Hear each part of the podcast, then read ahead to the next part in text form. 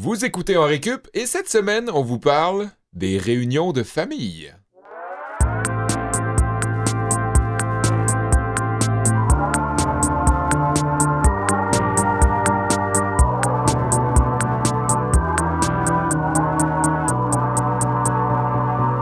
Vous êtes en récup, je m'appelle Olivier Bradette et je me trouve en compagnie de Kevin Breton et de Sébastien Blondeau. Bonjour messieurs, Salut, Olivier. salut. ça va Tu bien? passes en grand. Tu pars ça en force, ouais? Ben euh, oui, Est-ce que tu es inspiré par ce thème 2.0 dans Récup? Il de se passe quelque subtiles modifications, mais quand même là, à l'oreille Ah, tu appréciable. parles du thème musical. oui. thème musical remasterisé Enrichi. par euh, Sébastien Blondeau, qui Mhm. est celui qui l'a composé aussi. Encore merci puis bravo pour Ouais. euh, ta belle Une création. plug euh, inutile, euh, je suis là. là tu sais. je Ben l'équipe. On entend, on entend le thème puis on peut se demander de qui ça vient. Ben, c'est de ta tête et de tes instruments à la maison. Mhm. Aujourd'hui, on parle de réunion de famille parce qu'on est dans le temps de Pâques. Ouais, je suis d'ailleurs un petit peu stressé, moi, je t'avouerais. Ouais. Parce que j'ai déjà rencontré euh, ma belle famille, Oui. mais là, Pâques approche, puis effectivement, en fait, semaine prochaine, je m'en vais au Festival Transistor. Je vais être là le samedi à 14h de 15h à la salle principale au 39 rue Le Duc, si on veut venir voir mon podcast, admettons que. Admettons que, oui, Mais ensuite. J'arrête sur le chemin du retour à Chute à Blondeau pour souper euh, dans la belle famille de ma blonde. Euh, Dans la puis- famille à ta blonde. La famille à ma blonde, mais qui La belle, de famille, la belle famille à ta blonde, c'est tu ta famille. Pour ma famille. souper chez vous. Euh, puis ça me stresse un peu parce que les soupers de famille, les réunions familiales, ça c'est anxiogène pour moi. Ouais, je suis certain qu'on va pouvoir euh, tous raconter des histoires euh, pas mal, euh, pas mal, euh, Pas mal olé, olé, comme la fois que tu t'es Ouais. ramassé en bobette, c'était ta première blonde au secondaire, Hey, c'est ça, ça? je veux pas en parler. Et en Mais réunion, justement, ben, c'est un, long congé. Il y a souvent des rencontres familiales pendant ce temps-là. On trouvait que c'était un bon moment pour en parler. Puis Mhm. vous autres, justement, bon, toi, Kev, c'est un peu anxiogène chez ben, toi. full. Seb, toi, comment ça se passe? Ah, pas, moi, pas j'aime juste, ça. pas juste chez la belle famille, mais dans ta famille en général. euh, j'aime les familles en général. J'aime le- la famille de mes amis. J'aime la famille de ma blonde. J'aime ma famille. Euh, Peu importe. T'aimes la euh, famille d'Henri Cup. ouais. Ouais, pas parce que, euh, tu sais, souvent pour certaines personnes, t'as le gros cheese dans la face, t'attends juste que je réagisse. Souvent pour, euh, pour euh, certaines personnes, famille égale, comme tu dis, euh, anxiété, Ouais. ou des fois, euh, ça, ça peut être des querelles, ça peut... Ça peut Ouais, des vieilles chicanes. équivaloir, c'est ça. euh, des fois, c'est juste vraiment tannant ou malaisant pour certaines personnes. Outre ça, je trouve que c'est pas important. Euh, ce qui est important, c'est qu'on se retrouve une gang de personnes qui se ressemblent physiquement, mais qui se ressemblent pas dans la vie. Puis je trouve ça bien, je trouve ça le fun. Puis euh, ça, ça donne lieu pas juste à du négatif, mais à plein de positifs. Toi, t'as pas de mal Ouais. d'outrepasser le négatif puis revenir à l'essentiel, ça, ça Ouais. se passe bien. Puis toi. aussi, réunion de famille égale souvent repas. Puis Ah. j'adore les repas dans la vie. Puis euh, aussi, ben, euh, on se retrouve souvent autour d'une table. Puis je me suis rendu compte à un moment donné dans ma vie que c'était là où j'étais le mieux. Euh, c'est Autour d'une table autour à d'une échanger. table. Tout le monde discuter. est, entre guillemets, éga- égaux. Mhm. Ouais. Euh, on est tous assis, puis on a... On partage quelque chose. ça, on partage quelque chose. Fait que je trouve que c'est une belle image. Puis je... Les discussions, ça se passe bien? Vous avez toujours. euh, Moi, ma famille, euh, c'est drôle. Ils s'ostinent tout le temps pour se rendre compte en... qui sont d'accord. qui sont pa- qui ont la même opinion. Comme s'ils cherchaient Noise. Eh Ben, je sais pas. Euh, les, les discussions montent en épingle, puis euh, finalement, on- tout le monde se rend compte qu'on disait toute la même affaire. Puis c'est vraiment drôle. Mais toi, tu ne vois que du positif réunions. fa- Parce que, tu sais, quand Ouais. même, je te connais, Seb, puis je sais que tu es quelqu'un de critique. Pour je ne pas dire, pessimiste. euh, Ouais, ou chialeux. négatif. Puis, euh, il y a quand même une dichotomie qui s'installe, je pense, entre les citadins qui viennent s'installer en ville et qui Ouais. retournent en temps des fêtes ou à Pâques dans Ouais. leur région, euh, Ouais. dans leur euh, nid familial. C'est vrai. Il y a une dichotomie qui s'installe. Oui. Puis ça peut devenir lourd pour certaines personnes. Puis toi, Seb, tu vis toujours très bien avec ça. Je pense que oui. Je vais pas parler à travers mon chapeau, mais ouais. euh, OK. Mais ça se peut. ouais. Moi je, la, moi, je la sens quand je retourne, surtout dans ma famille élargie, je dirais, Ouais. euh, mais des fois même dans ma famille rapprochée. Il y, a des fois des, des préjugés. J'ai des mononcles à un moment donné qui, qui, qui se disaient ouvertement hey, quand mon fils est né, j'ai dit que mon, mon gars, ce serait pas une tapette. Puis tu te dis, Ouais. OK, quand même, là, c'est intense. Je suis sorti euh, de puis- Villeray, là. T'es plus dans la Côte-des-Neiges quand Ben, euh, je- je- moi, j'ai grandi au Lac-Saint-Jean. Ouais. C'est sûr que c'est un milieu qui est un peu plus euh, fermé parce qu'on voit moins de diversité Ouais. Au sens large, là, que ce soit euh, pour les origines ethniques ou Mhm. même les orientations sexuelles. C'est pas très. C'est moins commun ou, ou ou malheureusement moins accepté dans des régions, même en Beauce, j'imagine que c'est un peu la même Ben, chose. M'ont dit oui. Euh, puis des fois, il y a un clash, mais euh, je suis pas dans une famille où on a des gros débats souvent. Je dirais que ça reste euh, relativement en surface. On se donne un peu de nouvelles, mais c'est rapidement. euh, c'est ça qui est drôle parce qu'on dit souvent que les Québécois évitent la chicane, Ouais, sauf au souper. On dirait que c'est comme le moment où on se permet Ben, d'exposer. ça dépend peut-être des familles. Moi, chez Ouais. nous, j'ai l'impression qu'il y a beaucoup de non-dits. Puis Ouais. des fois que ça, ça ferait du Ça bien de crever l'abcès, puis de justement, euh, Mhm. bon, pourquoi on est un petit peu tendu? Ben, ah, c'est juste ça, ok, puis on passe à autre chose. Au lieu de ça, il y a, il y a eu des tensions dans ma famille élargie qui, je pense, auraient pu être réglées très, très rapidement. Et tu rejoins Mais- tellement le propos de mon cours aujourd'hui en plus. Ah, ben, super, ben justement par rapport à ça, parce que je veux pas brûler euh, mon punch, je trouve ça intéressant de voir nos trois positions sur Ouais. la famille, mais toi, qu'est-ce que tu as préparé comme Moi, cours? c'est un cours de psychologie qui, je pense, s'imposait d'emblée à savoir Mhm. pourquoi on trouve ça si stressant, soit de retourner dans notre famille ou encore de rencontrer une belle famille. Ouais, ouais, effectivement. Seb, toi, de ton côté, tu Cours de géographie? nous parles des, des familles dans le monde. Ben, il n'y a pas juste des familles au Québec. hein? non, c'est vrai. Non. C'est notre universaliste. Ben, puis le, le rapport à la famille est sûrement différent dans plusieurs pays. Fait que Ouais. j'ai hâte d'entendre ce que, ce que tu as préparé. aborder un peu les traditions, les règles de, de bonne manière, les us et coutumes. Moi, justement, euh, je reste dans l'idée où euh, c'est pas tout qui se dit dans les, dans les réunions de famille. Puis je me demande pourquoi, ou en tout cas, c'est une constatation que j'ai eue, pourquoi les gens s'écoutent pas toujours dans les réunions de famille? Pourquoi on parle, puis qu'au final, euh, tout ce qu'on se dit, euh, ça fait juste se répercuter sur ce que les autres disent, puis il y a comme plus ou moins d'échanges. Ça dans ressemble à l'Assemblée nationale, en fait. Ben, pas à ce point-là, mais euh, j'ai Hey, l'impression J'ai que fait c'est... une blague politique, ça n'a pas levé. Non, il n'y a pas personne qui rit. Mais il y a Mathieu. Bravo là, Mathieu. Merci. qu'on salue en régie. Et euh, on est super content de recevoir aussi Julie Delebel, qui est notre bonsoir, invitée. Bonsoir, merci Salut. de l'invitation. Salut. Comment ça va? Ben, ça va très bien, toi-même. Ben oui, très bien. Quoi Puis- de neuf?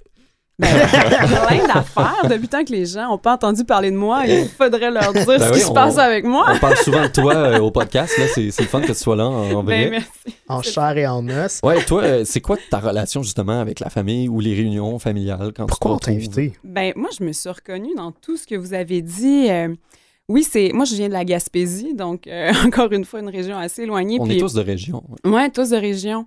Euh, puis moi, je, je, trouve pas ça stressant de retourner dans ma famille. J'ai toujours bien du fun avec eux. C'est, c'est toujours le, agréable, mais en effet, c'est sûr qu'on est très différents. Là. Eux étant restés là-bas, ont passé leur vie là-bas, ils ont, ils ont pas les mêmes intérêts, ils ont pas les mêmes sujets de discussion, tout ça. Des fois, je me sens un peu, justement, je sens qu'il y a une dichotomie, je me sens déconnectée d'eux. Euh, je me pose la question, est-ce qu'on va, on va avoir des choses à se dire, tout ça? Mais outre ça, c'est quand même assez léger, c'est quand même agréable. Puis euh, moi, en fait, moi, le cours que je viens vous faire, c'est un cours de bienséance euh, quand on rencontre euh, notre belle famille. Mhm. Euh, mais ça, les belles familles, moi, euh, je- j'adore ça. Je suis comme Seb là-dessus. J'adore les familles. J'adore rencontrer les familles de mes amis, de mes chums, tout ça. Puis ça se passe toujours super bien. Je pense que c'est une des choses, c'est étrange à dire, mais c'est une des choses avec lesquelles je suis douée. Donc, normalement, ça crée le conditionnement que j'aime ça le faire. Ça donne des résultats Ouais. positifs. J'aime ça. Mhm. Je suis curieuse des gens. Donc, de parler avec eux, de découvrir tout ça. Donc, T'es une euh, experte de faire une bonne première impression.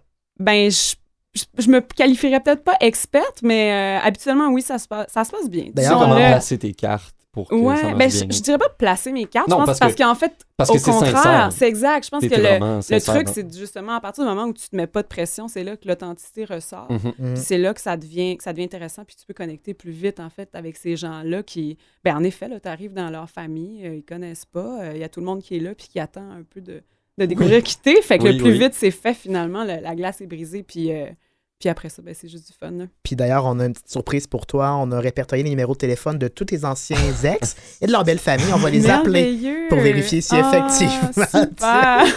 On parlait de glace brisée. La glace est maintenant brisée pour cet épisode-ci. On va commencer avec le cours de Kevin Breton. C'est drôle que je donne un cours de psychologie parce que dans tous mes dans tous mes autres jobs, on dirait à chaque fois qu'on parle de psychologie, je trouve que ça fait psychopop. Puis j'aime pas ça. Puis toutes les notions de psychologie, je trouve que c'est futile. Puis c'est tous des trucs qu'on a Tu comme. crois pas en ça, la psychologie, toi? hein? Tu sais, je je trouve toujours que souvent ça tourne en rond. Il croit en sa psychologie. C'est ça. Mais en tout cas, ça restait quand même incontournable qu'on parle de psychologie, étant donné que pour bien des gens, euh, réunion familiale, c'est égal à stress. C'est pas moi qui le dis, là, c'est les statistiques. Selon un sondage de 2017, Pâques resterait d'abord, aux yeux des Québécois, une date de prédilection pour se réunir en famille. Pour 71% d'entre eux qui vont alors recevoir, donc en fin de semaine, des membres de la, fami- de la famille à la maison. 71% c'est quand même. Moi, j'étais étonné de ces, chiffres- de ces chiffres-là. C'est un moment propice pour se réunir tout juste derrière Noël. Et pour bien du monde, ces réunions-là prennent la forme d'un dîner, d'un souper et représentent un stress important. L'American Psychological Association.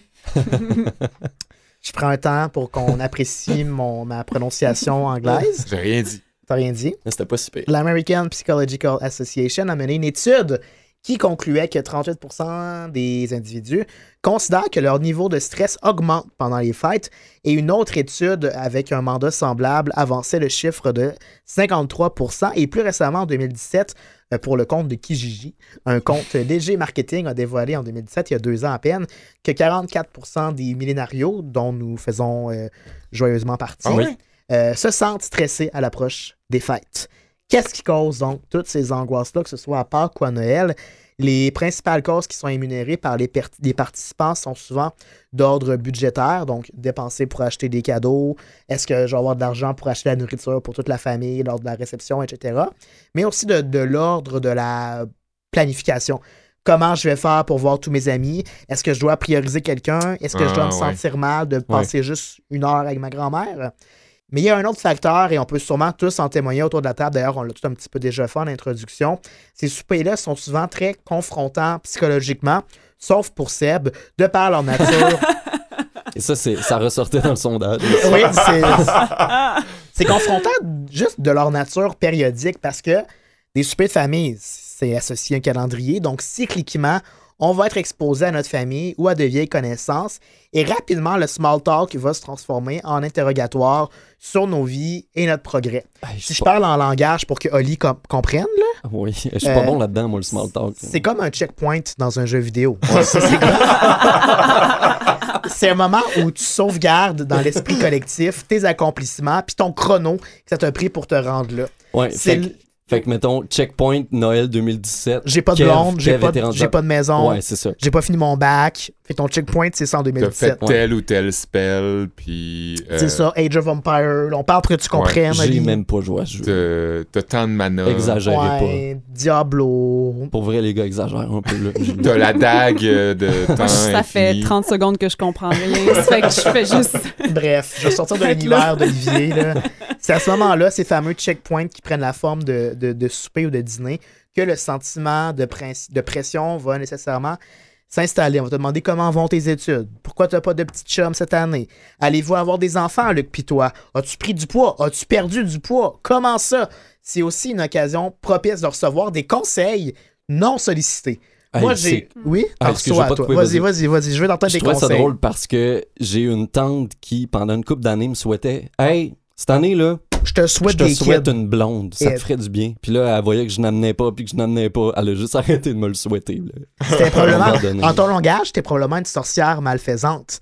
Parce que son souhait se réalisait pas. Ben, Peut-être que- que- qu'elle se considérait comme une prophète de malheur. C'était une prophète de malheur. C'est aussi un moment pour recevoir des, des conseils non sollicités, par exemple. Moi, j'ai eu un enfant à 30 ans, mais si j'avais pu en avoir avant, je l'aurais fait. Hey, mon oncle Gaston, il vend son bungalow à Saint-Côme-Linière. Ça te tente pas de l'acheter puis d'arrêter de dépenser ton argent dans des loyers, dans des maudits taudis de Côte-des-Neiges? Ce genre de conseils-là qu'on n'a pas envie d'entendre. La pression de bien paraître devient donc une première source d'angoisse. Puis après, ben, il y a nécessairement les attentes qu'on va nous-mêmes se fixer après un souper qui va devenir un obstacle à connaître une bonne soirée.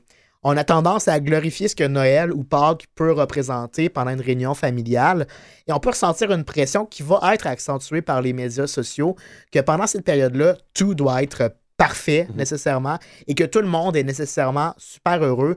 C'est le mythe de la famille aimante et unie. Puis ça induit un certain stress nécessairement qui nous inculque que nous aussi, on devrait être heureux. Puis si on l'est pas, c'est qu'il y a quelque chose qui cloche avec nous. Et Moi, j'aurais une question pour, pour vous autres. Est-ce que vous pensez que c'est accentué, ça, ce côté-là, cette pression-là, comme on vient de la région? Il me semble que, par exemple, moi, à Gaspésie, j'y vais deux fois par année. Là. Ça fait qu'en effet, là, la Ouais. pression, Faut est-ce que ce soit donc bien le fun bien, ouais. Noël? Paraître bien, je te dirais que je le ressens moins. Je pense que si tu es à l'aise avec le fait, par exemple, que tu es célibataire depuis X années, Ouais. ben, par exemple, tu, tu, tu ressentiras pas euh, de, ma- de malaise quand justement ta tante va dire ça. Moi, je le tournais toujours en blague. J'étais comme, moi, je suis pas endurable, fait que je suis toute Ouais, seule, puis ça. bon, ça, ça, les, ça les change de, de bord, disons. mais tu veux mais- maximiser ton bon temps passé Oui, avec exact. Cette pression-là, que ce soit donc bien parfait, mais on s'entend qu'au final, ça reste juste ben, du temps en famille. là. Mhm. On- Mhm. En effet, il y a cette. Je sais pas si pour vous, c'est la même chose, là, euh, Ouais. vu que vous venez de la région aussi. Je sais pas à quelle fréquence vous y allez, si vous ressentez ça. Le fait qu'on vienne de loin, justement, ben oui, ça, parce ça que ton réduit temps le est nombre de fois. limité. Ben oui. Ouais, ben, je, je ressens pas tant de pression que du stress de bon, il va-tu avoir de quoi? Avec ma famille, on s'entend quand même bien, mais est-ce qu'il y aura pas quelque chose, euh, quelqu'un qui va pas faire, pas faire une remarque bizarre ou est-ce qu'il va y avoir des tensions? ou, Ça te pèse sur les épaules, ça? ouais, j'ai toujours un Cette petit... épée de euh, Démoclès, là. Ouais, ouais, de, de, de savoir est-ce que ça va bien se passer. Puis Seb, lui, il ressent pas ça du tout. C'est bizarre. C'est bizarre, Seb. Ben, moi, moi euh, la- la- là où je me reconnais quand, quand tu parles, c'est euh, les attentes qu'on se fixe soi-même.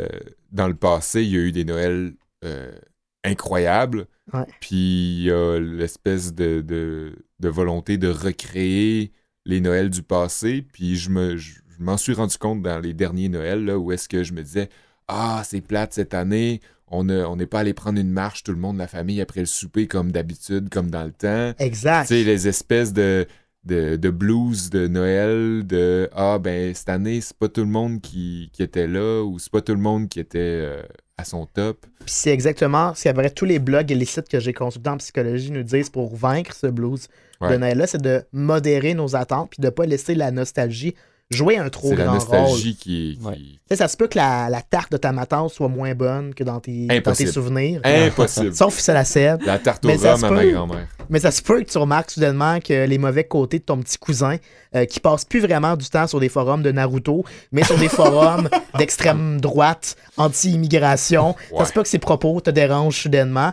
Puis t'as maintenant une grande sœur devenue végétarienne qui gosse tout le monde avec ça. Ou pire encore, c'est toi qui es devenue la grande sœur Comment végétarienne. pire encore? Qui, ouais. Sauf que, en anticipant ces choses-là, en te rappelant que ta famille ne deviendra pas soudainement parfaite à tes yeux, le temps d'une soirée, parce que c'est Pâques ou l'Action de grâce, ben, tu minimises ta frustration, puis ça va être plus facile d'ac- d'accepter ta famille pour ce qu'elle est, puis ça va te permettre de aussi gérer le stress qui va venir d'autrui. Tu sais, qui a jamais eu, puis il y a Seb, en- euh, Oli en a parlé, qui a jamais eu un mononcle ou une ma tante euh, qui va souhaiter que tout soit parfait, qu'il n'y ait pas de chicane, qu'il n'y ait pas de coude sur la table, pas de robe mal repassée, personne qui chiale, pas de télé trop forte, pas de dinde trop sec. Si t'arrives déjà avec l'état d'esprit que ça se peut que ce soit pas parfait à ton souper, Ouais. ben, tu risques d'avoir moins de stress et donc moins de, de frustration en bout de ligne. Il faut aussi pas avoir peur de travailler sur soi parce que la responsabilité revient pas juste sur, euh, sur le dos des autres. On peut se questionner sur la façon rationnelle qui nous cause ce stress-là, ce qui nous irrite dans notre famille, jusqu'à souvent conclure que les craintes qu'on a sont pas justifiées. C'est aussi un bon moment avant un souper de famille d'évacuer les mauvais souvenirs et les rancœurs. Quand on va garder enfoui une parole blessante, une soirée difficile qu'on a passée Ouais. avec une famille, on a tendance à les nourrir, les Mhm. extrapoler, puis exagérer leur importance. Donc, il faut prendre un moment pour réfléchir à ça, Ventiler. un puis les ventiler, effectivement. Et surtout, Seb, t'en as parlé un peu, c'est porter son attention sur les éléments positifs du repas qu'on a tendance à, oublier, à banaliser ou à oublier au détriment ou plutôt au profit des mauvais côtés. Ouais. Puis en terminant, ben, dans les trucs un petit peu plus pratiques qu'on suggère, un jeu de société pour éviter les discussions malaisantes. Oui. Souvent, ça va être un bon La échappatoire. fatalité des jeux de société, n'est-ce pas? Il ne faut pas que ce soit un jeu de société non plus trop compétitif parce que ça Non. peut aussi créer euh, source de débat ou source de malaise. Euh, on propose aussi d'éviter le transport en commun pour une fois, pour éviter de se sentir emprisonné ou dépendant de l'heure de départ de son lift. Euh, on propose aussi pour ceux qui reçoivent de s'informer à l'avance des restrictions alimentaires de chacun pour éviter oh shit, t'es Mhm. allergique au gluten, qu'est-ce qu'on fait? Euh, répartir les tâches si on est la personne qui reçoit, donc faire un bon vieux potluck, ou encore dévier les sujets de discussion inconfortables plutôt que s'y enliser parce que, règle générale, les soupers de famille sont souvent pas le moment idéal pour les aborder. Merci Kev Euh, et euh, on enchaîne dans la, la suite logique des choses avec euh, ben, comment on s'intègre dans une nouvelle famille. Là on parle de, tu- nous as parlé de comment on retourne dans nos familles, Mhm. mais quand on est une nouvelle personne et là je me tourne vers Julie euh, Qui est une nouvelle personne. qui est une nouvelle personne autour de nous, Toi, mais, t'es dans tout, hein? mais, mais qui, qui- qui nous connaît quand même bien. Je pense, euh, je- j'espère que tu es bien à l'aise avec nous. Absolument. Euh, comment toi tu t'y prends euh, quand, quand tu arrives dans une belle famille? Ben en fait, je suis vraiment allée avec un petit guide à l'usage de tous euh, de bienséance là, pour, pour rencontrer sa belle famille, donc en espérant que, que ça puisse servir. Puis on, on en a fait, on a fait allusion un petit peu à ça au début, euh, mais pour ceux qui me connaissent, euh, ben vous savez hein, que j'ai eu autant de belles familles, ben, ben que j'ai eu de chums. hein. Mhm. Puis euh, ben, pour ceux qui me connaissent pas, disons que j'enchaîne les relations comme j'enchaîne les séries sur Netflix. Comme j'en ai toujours besoin d'une pour me distraire, je suis pas toujours regardante sur le contenu. Euh, donc voilà, je vais vous donner quelques règles à suivre là, pour que tout se passe bien au moment de rencontrer votre belle famille, Euh, surtout les beaux-parents, hein, parce que Mm. c'est- eux là, euh, le cœur de, de- de- de cette belle famille-là. ceux C'est eux qui voir- impressionner le plus. voilà, c'est sûr que vous allez voir le plus souvent, que vous allez côtoyer vraiment tout le temps. Puis je le sais, là, ça se peut que, que vous ayez des beaux-parents séparés qui ont chacun un conjoint de leur côté, Euh, mais je vais garder ça simple pour les besoins de la cause ici, puis m'en tenir au bon vieux couple ensemble depuis 35 ans qui passe son temps à se lâcher des pointes passives, agressives, du genre « Elle te va bien, chérie, ta chemise pour ton âge » ou « Ça va me faire plaisir de payer pour le resto, tu sais, à force de le faire, j'ai l'habitude. ». Des beaux petits mots d'amour comme je les aime. là. Donc, règle numéro 1. La politesse avant tout. Je sais, ça paraît évident, mais il faut pas juste être poli, selon moi, il faut être turbo poli. Remercie-les comme du monde pour tout ce qu'ils t'offrent, que ce soit une sortie au resto, un show d'humour ou un porte-banane en plastique, parce que c'est bien pratique, hein? Tous ces gadgets-là. Parce qu'au final, ben, tu sais, tes beaux-parents, ils partagent quand même avec toi ce qu'ils ont de plus précieux. Puis là, non, je parle pas de l'argent de leur retraite, mais bien de leur progéniture, Oui. n'est-ce pas? Euh, règle numéro 2, arrive jamais les mains vides. Parce que, comme dans le même ordre d'idée que la politesse, ben s'ils t'invitent à souper, là, quand ils t'invitent chez eux, t'apportes toujours un petit cadeau. Hein? L'exemple cla- classique, c'est La bouteille de vin. la bouteille de Bouteille vin, de vin. exactement 10 points pour Kev. Mais le meilleur cadeau, c'est celui que tu as cuisiné toi-même. Acheter l'amour à coups de sucre à la crème, c'est Ah, comme ça qu'on est élevé en Gaspésie. Hein? Puis, euh, ben, toutes les occasions sont bonnes pour donner de la bouffe à quelqu'un. Seb sera sûrement d'accord. Yes. Puis si on a participé à des vendages, puis qu'on emporte son propre vin, C'est là, c'est encore plus mieux. 20 pour Kev. là. C'est c'est- Ouais. c'est parfait. Comment ça, ouais? Ben, t'aimes même pas le vin, à un moment donné, ça va se savoir, puis... Non, mais je le dis d'emblée. J'avais fait ça pour vrai Noël. J'avais emmené une Ah bouteille ouais? de vin. Ouais. Il se passe des propos choquants ici. Excusez, là. excusez, je... controverse. Euh, mais oui, en Gaspésie, c'est comme ça qu'on fait. On donne toujours de la bouffe à plein de monde. Des fois, j'imagine mes parents, s'ils vivaient à Montréal, puis je me dis qu'ils seraient tellement généreux qu'ils donneraient probablement même le diabète aux itinérants de leur quartier. Puis si t'es poche en cuisine, ben y a pas de trouble. Hein? Euh, offre toujours d'aider, puis surtout, lève-toi pour faire la vaisselle après un repas. Surtout si t'es un gars dans un couple hétéro, parce que ça, ça t'impressionne une baby boomer sur un moyen temps. Ta belle-mère risque de lancer à sa fille quelque chose du genre Quoi? Un homme qui se lève pour faire la vaisselle, puis quoi encore? Il dit qu'il t'aime? puis il te laisse même avoir ton propre compte de banque? On aura tout vu. Euh, règle numéro 4. Tourne ta langue sept fois avant de parler. Ah, Parce que ouais, ça. faire une gaffe, hein, je sais pas si ça avait déjà arrivé, mais faire une gaffe avec ta belle famille, surtout dans les débuts, c'est un malaise qui peut rester longtemps. Mhm. Je vais vous donner un exemple que j'aimerais beaucoup avoir inventé. Mathieu, Mathieu en régie est crampé, on dirait qu'il y a quelque chose en tête. Ah, Un souvenir. Ah, c'est dommage qu'il ne pouvait pas euh, traverser nous raconter. Ah, il va le faire Ah, il y a un après. micro. il- Ah, merveilleux. On va le laisser te dérougir. on va le laisser compter de toi ton anecdote. Parfait. J'espère que la sienne bat la mienne, ça me ferait sentir moins mal. Moi, ça s'est passé dans un party de famille euh, ben, d'un de mes ex, euh, le numéro 8.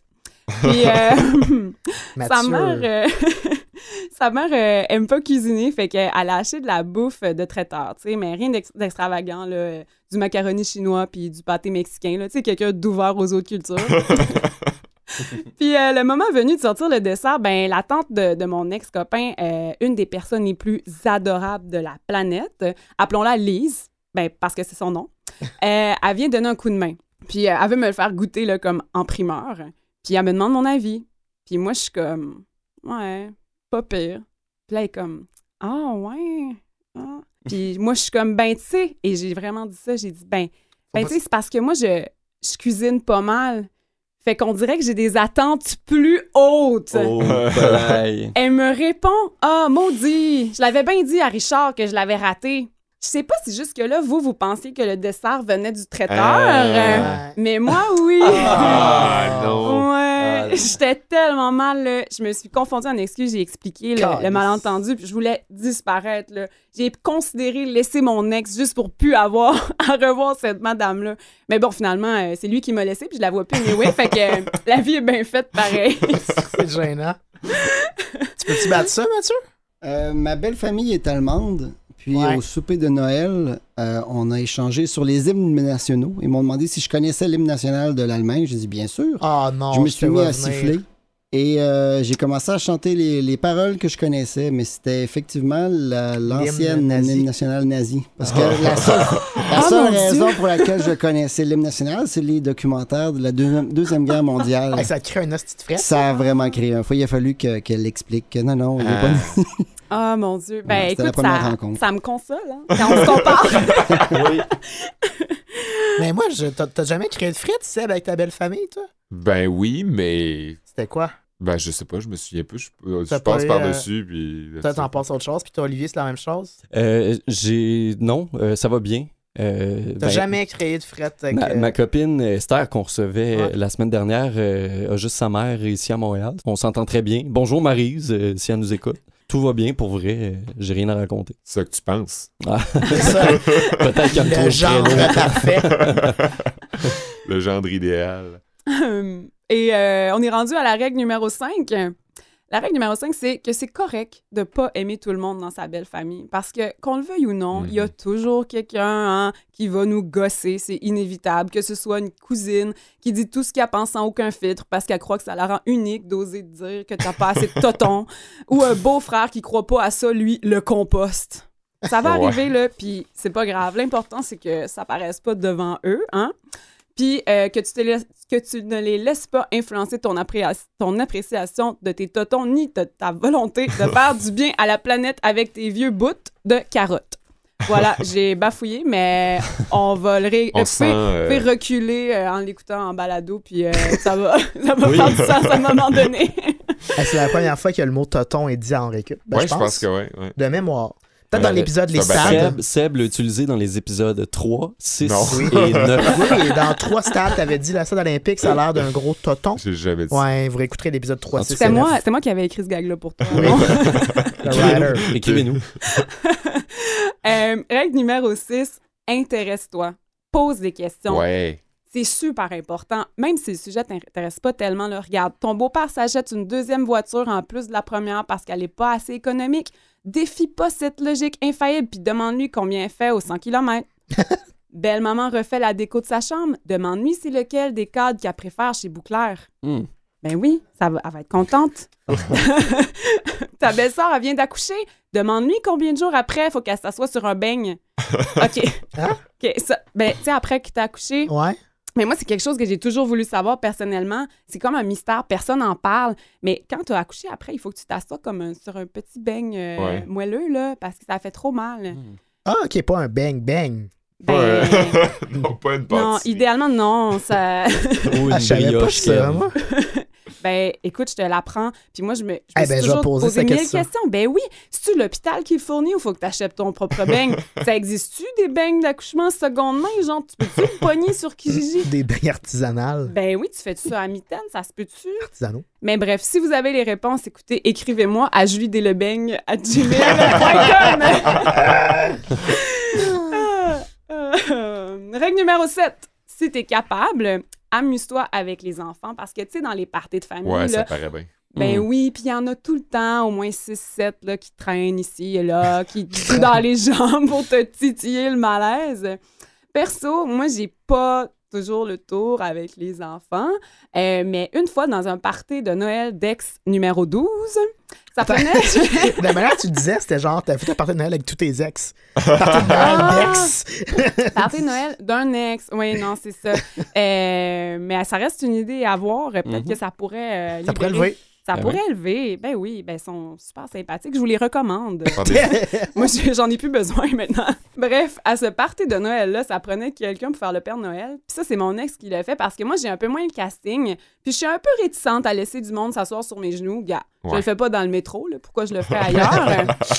Faut être conséquent. Bref, moi, j'ai plutôt, euh, j'ai plutôt décroché le rôle du, du lutin. Ben, de la lutine, hein, du Père Noël. Euh, vous savez, là, le genre de lutine cheap du Brunet, là? C'est Que- toi, ça. Ouais, ouais, c'était moi ça. Tu sais, le genre de lutine qui distribue toujours des cannes déjà cassées. Hein? Elles sont toujours déjà toutes en miettes. Euh, ce qui est super le fun pour passer incognito avec le costume de lutine, c'est que, ben, on voit ta face, hein. C'est... Ouais. C'est exactement comme le projet de loi sur la laïcité de Legault, hein, ça ne trompe personne. Je suis tellement politisée, là. C'est drôle. Je te conseille pas les jokes politiques. à ce moment-là. ça marche pas en Ah, je, vais, je vais corriger mon texte pour la semaine prochaine. Euh, mais ça m'a valu bien des remerciements de la part de la belle famille qui était vraiment contente d'avoir une lutine, puis bien des louanges de la part de mon ex aussi. Disons que ce soir-là, la nuit a été une panthère. Louange. Ah, panthère. Ah ouais. Tu sais ce que ça veut dire? Ça? Va falloir t'ajuster. Too much information. Il va falloir que tu mettes ça dans notre Mon playlist. Dieu, vous êtes donc CSM. prude. euh, Faut pas parler de Toton puis de panthère. Ah euh. non, c'est juste Le que je connais pas cette tune là de, des louanges, mais bien joué. Là, je vois le, Ouais, vois le- ok. je Non, vois mais c'est. Je vais la, je vois le chemin Je vais maintenant. la mettre à Ben essayer. Ben, Ouais. écoutez, CSM va ça cible un certain public, puis ça va satisfaire certaines personnes. Mais qu'est-ce que tu veux dire par la nuit, t'es une panthère? Qu'est-ce qui s'est passé, Julie? C'est une métaphore Hmm. pour dire que tout le monde dans la chambre ronronnait fort. Ah, Ouais. je connais pas ça. Règle numéro 8 et dernière règle, sois toi-même, euh, mais pas trop. Hein? Comme moi, par exemple, je suis une féministe de gauche, écolo, extravertie, qui aime aborder des sujets tabous et faire des jokes deuxième niveau. Donc, devant mes beaux-parents, habituellement, je fais des jokes. Je me prends pas de chance. hein. J'attends toujours au moins avant de leur montrer mon côté écolo. Là, ça pourrait choquer. En conclusion, ben, on, c'est sûr qu'on finit toujours par. Vous serez d'accord pour dire qu'on finit toujours par s'attacher. Puis, ben, au moment de la rupture, ça, tout ce beau monde-là s'ajoute à un deuil à faire en plus la rupture en soi. Puis ça peut devenir lourd. Même le beau-frère qui, qui croit pas au compost finit par nous manquer un peu, tu sais. Fait que, ben moi, personnellement, le truc que j'ai à donner pour ça, c'est que j'ai souvent eu tendance à leur écrire un petit mot après, ben, souvent à mes beaux-parents ou à d'autres gens dans la famille que, euh, ben, avec qui j'avais connecté plus, euh, pour leur dire juste que j'ai beaucoup aimé passer du temps avec eux, puis les remercier pour tout ça. Puis ben, je me dis, on sait jamais, hein, j'essaie toujours de pas tout gâcher, là, des fois qu'ils auraient pensé à moi en faisant leur testament. Ou des fois. qu'il- Ou d'un coup, qu'il y aurait un frère. Ben, d'un coup, d'un coup, on sait, ben, Ben, je le connais déjà- sûrement, c'est ça, je le... Puis s'il ne pas au compas, ça marche pas, là. Merci Julie. Euh, Seb, euh, Cours de géographie, je m'adresse maintenant à vous, chers auditeurs, euh, globe-trotters, passionnés de culture étrangère, aventuriers de traditions exotiques, routards des us et coutumes du monde. Je vous invite à porter l'oreille à ce vibrant cours de géographie. Quand on parcourt le monde, euh, qu'on vogue d'un pays à l'autre au gré des hasards, des rencontres opportunes et des auberges de jeunesse cheapettes, on découvre le monde, Mhm. on découvre les, les gens. les gens. Euh, fait que c'est probable qu'on aboutisse autour d'une table ou dans un salon chez l'habitant, comme on dit, et qu'on y rencontre sa famille. Alors, euh, aussi excitant puisse vous sembler l'idée de crasher une réunion de famille à l'étranger, encore faut-il être préparé. Et euh, c'est pour ça que je suis ici aujourd'hui. Je vous en parle un peu des traditions, des us et coutumes euh, de pays étrangers. Envolons-nous d'abord vers la Mongolie. Il pointe par là. C'est vers moi, euh, Ben, je apparemment. fais un signe à Mathieu, là. Ah, wow. Mongolie chez les nomades. Si jamais vous aboutissez en Mongolie, vous saurez qu'il y a encore des nomades qui vivent dans des yurts. Euh, donc, euh, s'ils vivent dans des yurts démontables, euh, qui se déplacent d'un endroit à un autre, c'est sûr qu'ils ont une culture différente. Ils ont un élevage, ils vivent au milieu de troupeaux d'animaux, souvent des, chevaux, des chameaux, des chèvres, des moutons. Euh, donc, première affaire, apportez un cadeau avec vous. Pareil comme Julie dans sa belle famille. Du vin. Euh. Du vin aussi en Mongolie? Les Mongols savent recevoir, puis sont fiers de ça. Euh, les nomades aussi, euh, surtout, en fait. Donc, euh, ils seraient un peu déçus si, en retour, euh, vous pensez pas à eux, parce Eh, que eux euh, pensent à vous. C'est weird de recevoir quand t'es nomade parce que tu reçois où? Ben, ils ont une, ils ont une Ouais, c'est ouais. comme... euh, ils ont... Fait que tu transportes ton. Puis tu reçois là. Non, mais ils, re- ils, ils, ils- voyagent pas tous les jours. Là, ils, ouais, s'installent. à un endroit pendant un temps. Après ça, euh, j'imagine que c'est au gré du climat, je sais pas, mais euh, ils, vont, ils vont se déplacer pas, pas toutes les semaines non plus. là. Ok, j'avais une mauvaise image des nomades. Euh, ben, peut-être qu'il y a certains nomades dans le monde qui le font, mais les, les- les Mongols fonctionnent de cette manière-là. Deuxième truc, toujours penser à utiliser la main droite pour agripper ce que l'on va vous, vous offrir à manger ou à boire. Euh, parce que la main gauche est considérée impure. Donc, euh, vous allez faire mauvaise figure si jamais. Qu'est-ce qui se passe entre vous Je deux, sais les pas, gars? là, Kaviri, pour rien. OK. Espèce d'esprit Euh, tordu. Aussi, ben, euh, jamais refuser ce qu'on vous offre. C'est mal vu de refuser un cadeau. Kev, il fait comme si il, il prenait des bonnes notes de ce que je dis.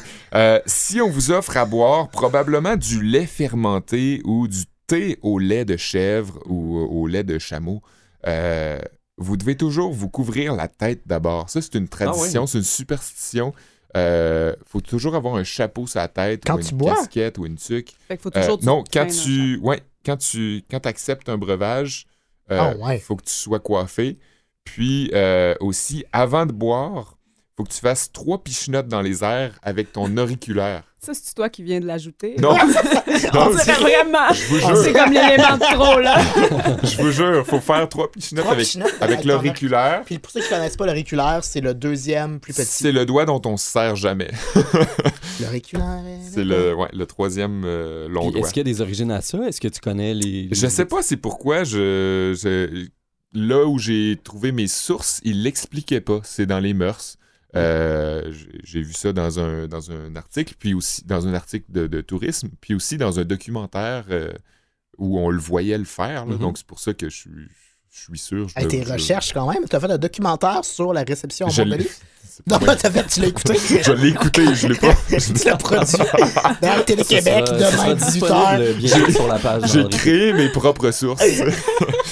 Ouais. J'espère qu'il n'y a pas Euh, de Mongol. donc, qui c'est ça. Euh, Arrangez-vous pour faire ces choses-là euh, avant, de, avant de boire pour ne pas gêner euh, vos hôtes. euh, parce que c'est des gens très fiers quand ils reçoivent. Maintenant, envolons-nous vers euh, nos amis, les Russes.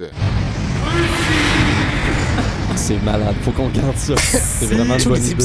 si vous êtes en Russie et qu'on vous invite à boire le thé, euh, sachez que les Russes peuvent vous inviter à boire le thé en, en insinuant en fait qu'ils vous invitent à manger un repas complet. Ah ouais. C'est juste une forme de politesse, un euphémisme C'est euh, comme quand tu invites une fille à prendre un café chez toi. à écouter Netflix. genre. Ça se peut Ouais. que ce soit. Exact. Euh, c'est un euphémisme utilisé par politesse ou par modestie, juste pour pas engager l'autre euh, à quoi que ce soit. Mhm. Euh, ils disent Ah, viendrais-tu prendre le thé? Puis, euh, la- la- la- c'est- c'est c'est entendu que vous répondez non. Euh, de, de prime abord, vous dites non tout de suite. Et là, la personne doit et, être. enc- et doit, doit insister, insister, c'est oui. ça. Ah Puis ouais. éventuellement, vous dites oui parce que vous, de votre côté, vous comprenez que si elle insiste, c'est qu'elle veut vraiment vous avoir euh, à manger chez, chez, chez elle ou chez lui. Puis de l'autre côté aussi, c'est une manière, en insistant, de voir si l'autre dirait pas oui juste pour être poli. tu sais. Ça y tente vraiment. Si ça lui tente vraiment, il va finir par accepter. Hmm. Et- Colin sont vraiment dans les, euh, Ouais, les, les mesures euh, politiques, euh, de politesse en Russie. C'est un peu ce qui explique quoi? pourquoi, quand on invite un joueur de hockey russe à venir jouer une game ce soir, il y a une fois sur deux qui se présentera pas. Il y a comme 16 personnes qui écoutent le podcast qui vont comprendre cette joke-là, mais je, ouais, je c'est ça. suis quand même à l'aise avec cette joke. Tu parles de qui? Ben, Kovalev, Markov, Radulov, Ah oui. Kossissin, Bobrovski. Euh, quand on boit de la vodka en Russie, car on sait tous que la vodka est le, le breuvage, ben, l'alcool de, de- de prédilection en Russie, euh, toujours boire le premier verre d'un trait. Apparemment que si on euh, sirote notre premier verre, Ah. euh, c'est c'est comme mal vu, il faut, faut le boire d'un trait avec tout le monde. Euh, aussi, ben, c'est sous-entendu qu'il y aura des toasts au cours euh, de votre repas quand vous buvez. Euh, les Russes sont forts sur les toasts. Euh, donc, ça pourrait être bien vu d'en faire un aussi de son côté. On pourrait faire bonne figure. Pour remercier son hôte. Pour remercier son hôte ou pour parler de quelque chose ou pour juste euh, niaiser. Les Russes aiment, au cours des toasts, faire des blagues aussi, apparemment. Euh, et si vous finissez la bouteille, si jamais vous êtes le dernier à, à en boire, euh, faut pas la remettre sur la table. C'est une superstition euh, russe. Faut la, faut la mettre par terre. Donc, euh, c'est Oh, la ouais. place des bouteilles vides, des corps morts. Ouais, ouais. Euh, donc, c'est c'est- c'est ça qui est ça pour les Russes. C'est un petit pourtour de, de- des- des traditions bonnes à savoir. Maintenant, voyons à, à cette heure voir ce qui se passe dans, la fa- dans les familles iraniennes. Chez les musulmans, car il y a beaucoup de musulmans en Iran, euh, si vous vous retrouvez dans une réunion familiale durant le ramadan, euh, faites bien sûr euh, de ne pas déballer une bartende ou un sac de chips avant le coucher du soleil parce que ce serait vraiment mal vu. Euh, ce serait inconséquent de votre part. Ouais. Sinon, si c'est pas le ramadan, ou si vous vous retrouvez juste dans une famille iranienne musulmane non pratiquante ou même non musulmane, le plus important, c'est de connaître le ta'aruf. Le ta'aruf, c'est une forme de courtoisie. Le mot euh, peut signifier louange, offrande ou encore euh, aimable accueil en, en persan. Et euh, à la table, ça peut se traduire en proposant à son invité quelque chose qu'on pourrait désirer soi-même, donc quelque chose qu'on pourrait convoiter, euh, mais on le propose euh, comme si on, comme si mettons, je proposais une double IPA à Kev. et Ouais, que- Mathieu serait preneur aussi, je pense. que j'aurais invité préalablement chez moi. Et lui devrait aussitôt refuser, pareil comme chez les Russes, Mhm. euh, pour le thé. Et moi, j'offrirais à nouveau, et j'insisterais. Et tu dirais non encore, un refus, euh, jusqu'à ce qu'on détermine si le refus est réel ou s'il s'agit juste de la politesse. Un peu comme chez les Russes, on vient de voir. Je pensais que le, le- genre, le degré d'alcool augmentait à chaque refus. Genre, tu m'offres une bière, c'est un IPA, double IPA, triple IPA, tabarnouche. c'est bien vu aussi de, de manger tout ce qu'il y a sur la table ou de goûter un peu à tout. Euh, c'est bien vu aussi de, de, de- de- d'accepter les offres, mais si vraiment on le veut pas, ben faut, faut dire non jusqu'à temps que. Ben oui, ça devient compliqué, Oui. non? C'est ça, c'est à quel point on dit non, tu sais, à Mm. quel point c'est, c'est vrai. Puis ça le- doit être, ça, là, tu dois tomber dans l'inverse, que c'est considéré impoli, là, à un moment Ouais, donné. c'est ça. La ligne est mince. La ligne est vraiment mince, puis il faut savoir, on dirait, lire dans l'esprit des autres pour savoir ce que l'autre veut vraiment insinuer. Mais en tout cas, c'est ça la politesse chez les Irans, euh, chez les Iraniens, et donc euh, soyez-en bien informés. C'est ce qui met fin à notre bref tour du monde. Et on se donne rendez-vous dans un 7-Eleven, ma gang de pousseux, euh, pour parler de euh, la culture des autres pays étrangers. À la semaine prochaine.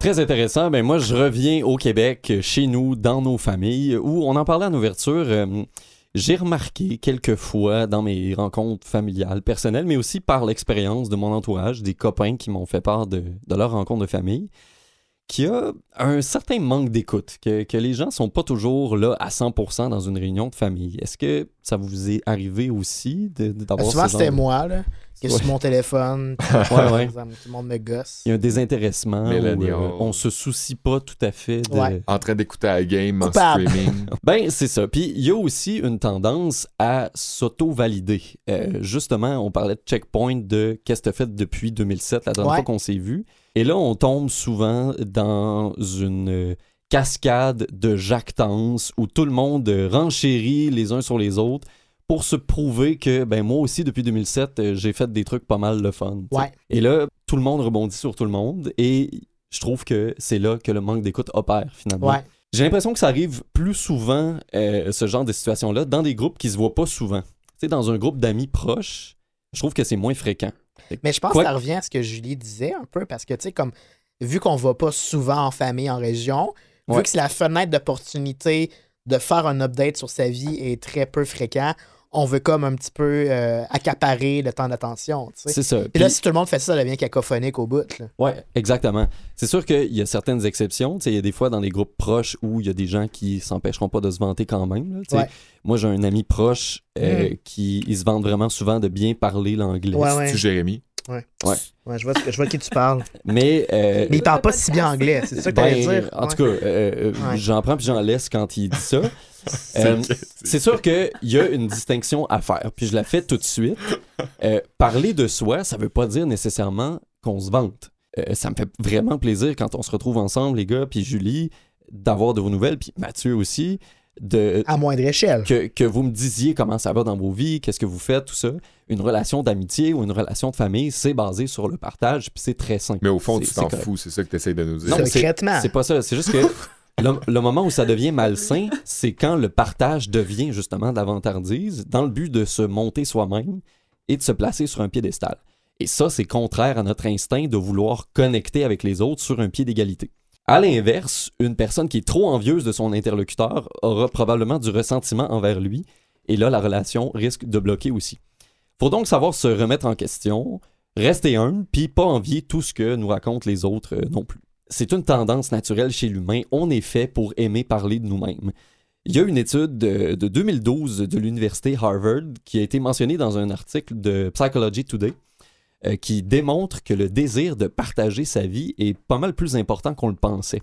Le partage d'informations sur soi activerait même euh, dans le cerveau sensiblement les mêmes régions que le fait de manger un bon repas ou d'avoir une relation sexuelle. Comme quoi, euh, se vanter d'avoir une grosse corvette permettrait peut-être bien de compenser ce que le deuxième élément de l'adage empêche de faire avec aisance. Bien joué. Le même article que je lisais relatait que la tendance, en fait, que les parents ont souvent tendance à se projeter dans les réalisations de leurs enfants. Et c'est certainement un, un très beau sentiment euh, de, de voir sa progéniture grandir. Mais cette projection-là peut justement mener à la tendance à trop vouloir en raconter sur les exploits de son enfant, un peu comme le parent le ferait pour lui-même, euh, Ouais, finalement.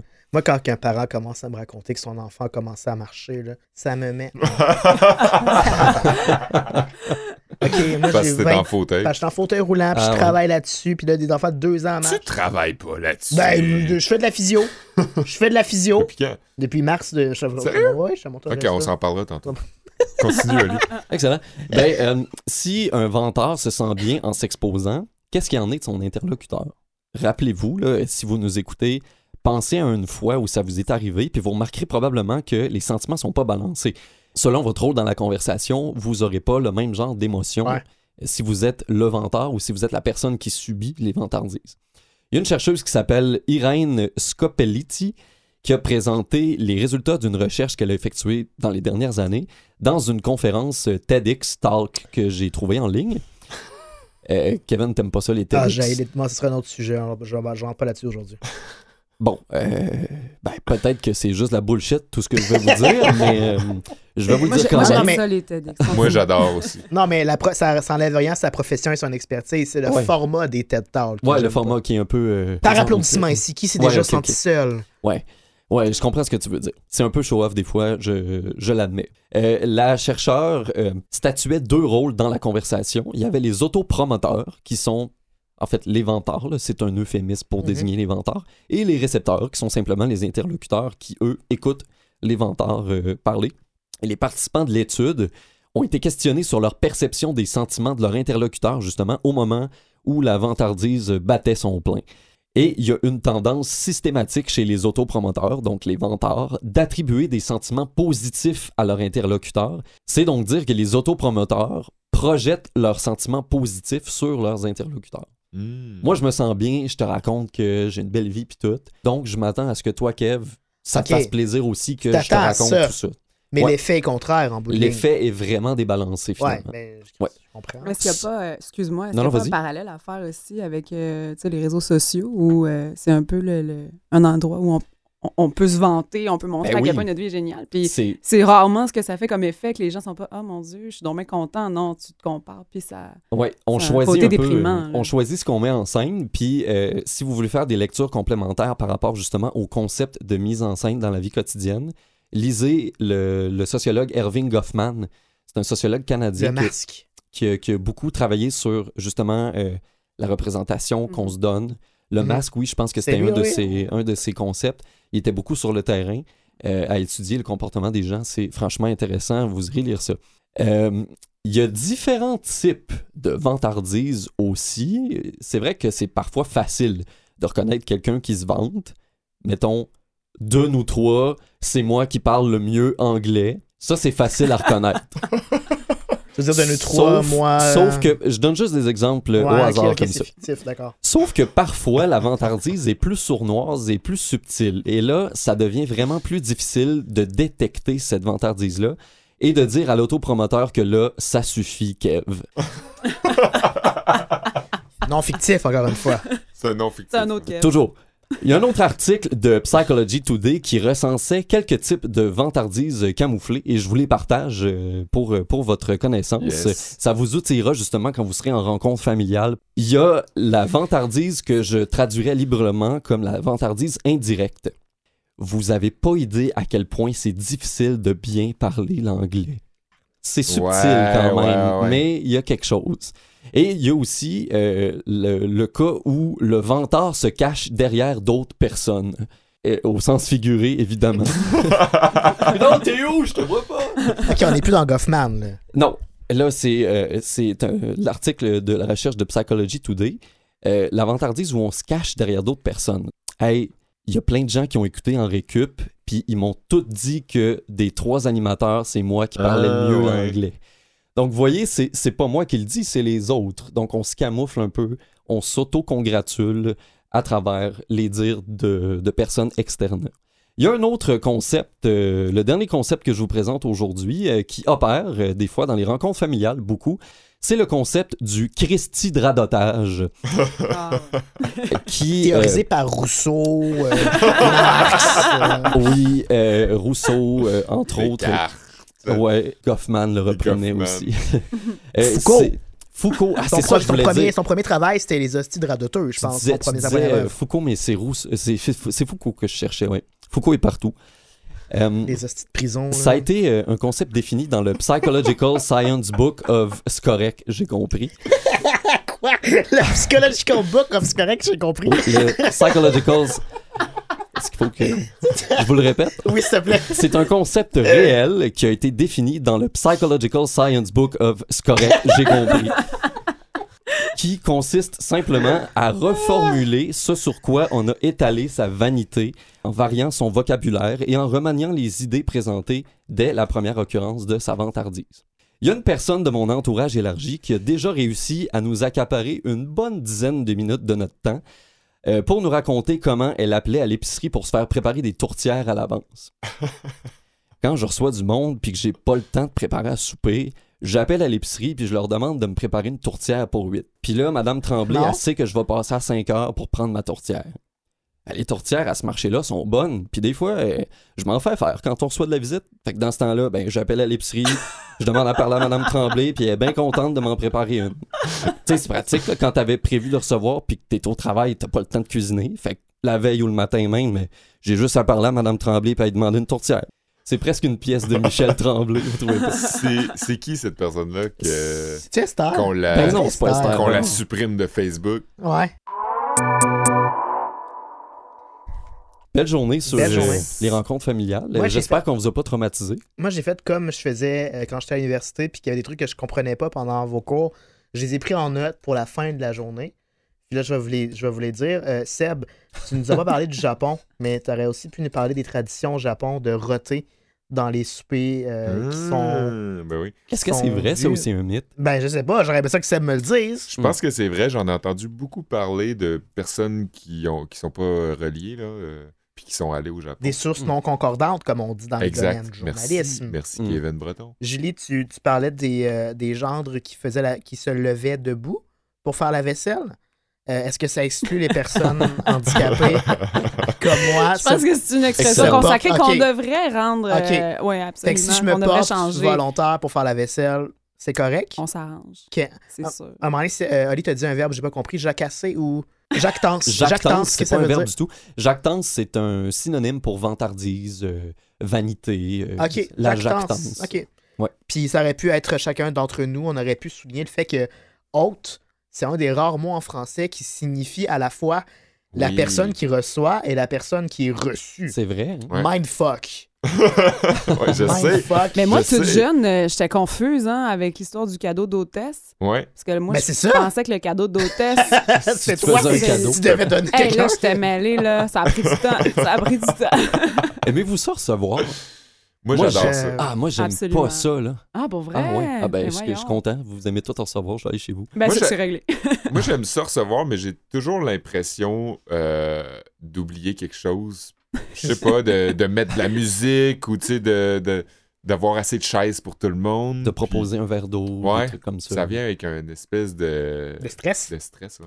Réécoutez le premier segment de cette émission-ci où je parle de stress. Ah oui! On propose un potluck pour empêcher Oui, ce stress-là. C'est vrai? C'est une bonne idée pour Hey, on toi, se fait un potluck la semaine prochaine pour euh, les allergies?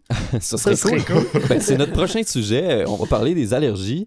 Euh, ben, entre-temps, euh, si vous n'avez pas écouté tous nos épisodes, allez le faire. On est rendu maintenant à quoi 17 épisodes euh, Wow. aujourd'hui? C'est quand même, Quand euh, même, pas hein? rien. Le temps file. Ouais, euh, allez nous écouter. On est sur toutes les plateformes de podcast euh, possibles et imaginables. Partagez à vos amis. Partagez, oui. euh, ça nous fait vraiment plaisir quand vous parlez en bien de En Récup. Envoyez votre CV à Julie Ben oui. euh, Ouais. si vous voulez euh, présenter votre belle famille à Julie. Oui, absolument. vous avez vrai. besoin de conseils. Julie euh, des bananes. Tu disais Julie, Julie Des des les beignes. ça c'était pour les beignes. informations sur les beignes après accouchement euh, seulement. OK. Euh, mais sinon, C'est un ouais, compte Gmail dédié. dédié au, ouais, à Dédié cette quête, à cette quête. Mais Sinon, plus je- sérieusement, merci d'être venu. Ben, ça merci à vous l'invitation, c'était C'est ça que super je le voulais fun. dire. Oui. Si on veut euh, te faire un peu de pub, tu fais Oui. des open mic euh, des fois. Oui, oui, ben je fais des open mic des fois, mais euh, bon, c'est c'est un peu de façon aléatoire. Peut-être que je peux vous croiser, mais sinon, je participe au lancement du Festivulve Oui. qui aura lieu le 25 avril. Je fais un numéro là avec l'humoriste Rebecca Bucci.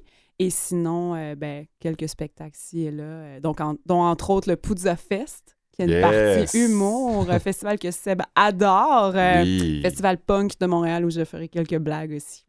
Sinon, on peut te voir à la taverne Les Habitués dans Hochelaga tous les soirs à 17h. Ouais, ouais, là, je à joue, jour euh, au pool, euh, jase avec le staff, c'est moi. Excellent. Ben, merci Julie. Merci à Mathieu en régie qui est toujours là pour nous. Mathieu merci à. CISM et à Canalem aussi. Ouais. Merci les gars. À la semaine prochaine! À la semaine prochaine pour